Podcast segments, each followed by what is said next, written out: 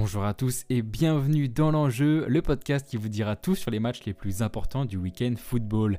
Avec Axolem aux commandes du vaisseau, l'avant-match est aussi important que l'après, le before avant l'after foot.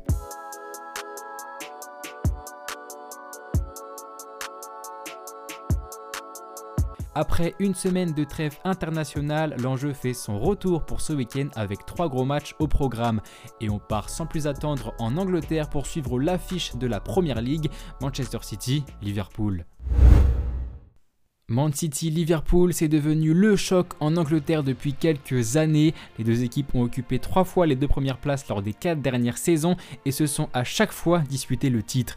La saison dernière, cela s'est même joué à la dernière journée et c'est les Citizens qui avaient terminé champions. Sauf que vous le savez, cette année Liverpool n'est plus à son niveau habituel. Les Reds occupent la sixième place et sont très loin du podium. Ça reste un très gros choc, mais avec moins d'enjeux que ces dernières années. Commençons avec Manchester City qui est au contraire dans ses standards habituels, sauf que cette saison ce n'est pas avec Liverpool mais avec Arsenal qu'il se dispute le titre. Les Citizens ont 8 points de retard sur les Gunners mais avec un match en moins. Les deux équipes s'affronteront le 26 avril et ce sera probablement le match qui déterminera qui finira sacré en fin de saison. En attendant, les hommes de Guardiola martyrisent toujours autant la Première Ligue. Avec 67 buts en 27 matchs, City dispose toujours de la meilleure attaque du championnat. Erling Haaland a quant à lui déjà marqué 28 buts et est en passe de dépasser le record de Mohamed Salah qui avait inscrit 32 buts en une saison de Première Ligue. Pour l'anecdote, dans les années 90, Alan Shearer et Andy Cole avaient déjà atteint la barre des 34 buts en championnat, mais à l'époque, il n'y avait pas 20, mais 22 équipes, donc plus de matchs pour marquer. Il reste maintenant 11 rencontres à Erling Haaland pour inscrire 5 buts et dépasser le record de l'Égyptien, ce qui ne devrait pas lui poser de problème, surtout s'il réitère son quintuplé qu'il avait inscrit contre Leipzig en 8 de finale de Ligue des Champions lors de la victoire 7-0. D'ailleurs, Manchester City affrontera le Bayern Munich en quart de finale le 11 avril prochain, une affiche à l'allure de finale avant l'heure. Pour viser le doublé Europe Championnat, Guardiola devra donc bien faire tourner son effectif. Du côté des Reds, en revanche, plus de Ligue des Champions après l'élimination logique contre le Real Madrid en huitième de finale. Sixième en championnat, Liverpool est à 7 points de la quatrième place, mais avec deux matchs en moins. Cette quatrième place qui est d'ores et déjà l'objectif du club en cette fin de saison, synonyme de qualification à la Champions League. Je rappelle que les Reds la jouent chaque année depuis 5 ans, ce qui serait un vrai coup dur s'ils n'arrivaient pas à se qualifier pour la saison prochaine. Pour cela, les hommes de club doivent impérativement apprendre à stabiliser leurs résultats. Il y a bientôt un mois, Liverpool avait collé un 7-0 à Manchester United grâce à une incroyable prestation, sauf qu'une semaine plus tard, ils se sont inclinés 1-0 face à Bournemouth, alors dernier au classement. Peut-être que le retour de Luis Diaz à l'entraînement jeudi dernier, qui était blessé depuis octobre, permettra aux Reds de finir sur une bonne note en fin de saison, mais avant cela, il y a le difficile déplacement contre Manchester City ce week-end. Même si cette saison, Liverpool et City se sont déjà affrontés trois fois, les Reds ont remporté le match aller 1-0 et la finale du Community Shield en août dernier, tandis que City a éliminé Liverpool en coupe en décembre. Pour égaliser en nombre de victoires, les hommes de Guardiola devront donc sortir le grand jeu. Manchester City-Liverpool, c'est samedi à 13h à l'Etihad Stadium. Place à l'Italie maintenant pour suivre le gros choc de cette 28e journée de Serie A. Naples reçoit l'AC Milan dimanche à 20h45. Et si vous ne vous en souvenez pas, les deux équipes s'affronteront également lors des quarts de finale de Ligue des Champions à partir du 12 avril prochain. Naples et Milan vont donc s'affronter trois fois en un mois et le match de dimanche sonne un peu comme un premier round. Naples d'abord qui reçoit est toujours en pleine forme leader avec 19 points d'avance sur le deuxième, meilleure attaque et meilleure défense du championnat avec 23 victoires en 27 matchs, voilà la saison incroyable que sont en train de réaliser les Napolitains. À deux mois de la fin du championnat, le titre de Serie A leur est déjà promis un titre qu'ils attendent depuis 1990, année du dernier sacre du club qui n'a étonnamment remporté que deux fois le championnat en un siècle d'existence. Le troisième est bien prévu pour cette année, notamment grâce à leur très grande force collective et au meilleur buteur du championnat, Victor Osimhen.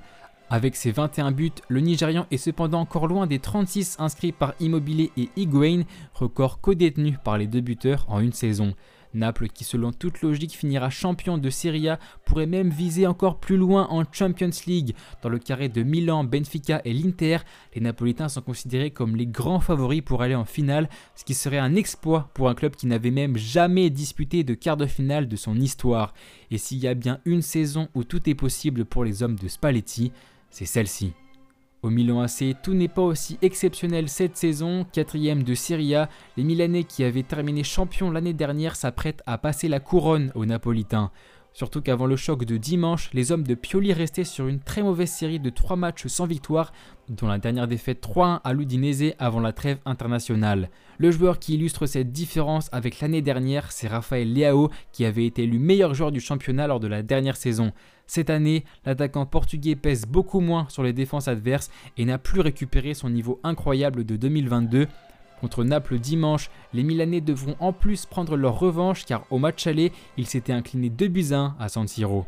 Le premier round des trois matchs prévus en avril est donc très important pour préparer au mieux le quart de finale de Champions League et ce premier round, c'est ce dimanche à 20h45 au stade Diego Maradona. Place maintenant au plus gros choc du week-end dans toute l'Europe. S'il y a bien un match à ne pas rater, c'est celui-ci. Samedi à 18h30, le Bayern Munich reçoit le Borussia Dortmund à l'Allianz Arena. C'est probablement le classiqueur le plus excitant de ces dernières années car le titre de Bundesliga pourrait se jouer lors de cette rencontre où Dortmund pourrait créer l'exploit, celui d'empêcher le Bayern de remporter son dixième titre consécutif. La dernière fois que le Bayern n'avait pas remporté le championnat, c'était en 2012 et à l'époque, c'était déjà Dortmund qui leur en avait privé. Mais avant de parler des jaunes et noirs, il s'est passé quelque chose de très important au Bayern pendant la trêve. Vous n'avez pas pu le louper, Julian Nagelsmann a été licencié de son poste d'entraîneur et a été remplacé par Thomas Tuchel alors que les Bavarois sont encore en lice dans toutes les compétitions qu'ils disputent. Ça a été un vrai choc de le voir partir, mais ça démontre à quel point les dirigeants munichois sont exigeants, même avec un coach qu'ils avaient acheté 25 millions d'euros, un record pour un entraîneur en Europe. La défaite avant la trêve contre le Bayer Leverkusen, l'actuelle deuxième place en championnat et la défaite 5-0 contre Gladbach en coupe la saison dernière, c'est trop pour le club bavarois qui veut redevenir le super Bayern qu'il était, qui gagne tout et qui fait peur à tout le monde. Pourtant, ce n'est pas comme si le Bayern Munich était à la ramasse et a toujours la possibilité de tout gagner cette saison. C'est même encore la meilleure attaque et la meilleure défense du championnat à l'heure actuelle. En prenant Thomas Tuchel, les dirigeants bavarois comptent donc bien tout rafler à deux mois de la fin de saison.